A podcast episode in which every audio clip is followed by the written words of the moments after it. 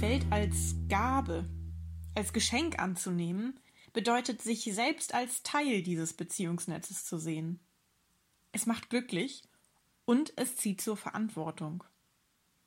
Wenn du etwas als Geschenk siehst, ändert sich deine Beziehung dazu auf tiefgreifende Weise, auch wenn sich die physische Zusammensetzung des Dinges nicht geändert hat. Eine Strickmütze, die du im Geschäft kaufst, hält dich warm, unabhängig von ihrer Herkunft. Wenn sie jedoch von deiner Lieblingstante handgestrickt wurde, dann stehst du in einer ganz anderen Beziehung zu diesem Ding. Du bist dafür verantwortlich. Wahrscheinlich kümmerst du dich auch viel besser um die geschenkte Mütze als um die gekaufte, da sie aus Beziehungsfäden besteht. Dies ist die Kraft des Geschenkdenkens. Ich denke, wenn wir anerkennen würden, dass alles, was wir konsumieren, das Geschenk von Mutter Erde ist, dann würden wir uns besser um das kümmern, was uns gegeben wird.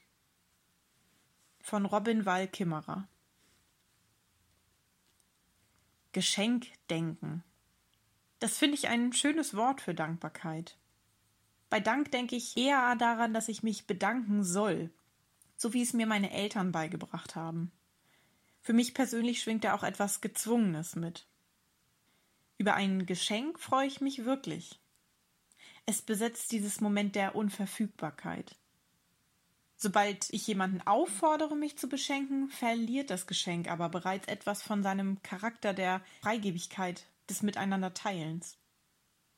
Deswegen lautet meine Frage heute an dich auch nicht, wofür bist du dankbar, sondern was wurde dir diese Woche geschenkt?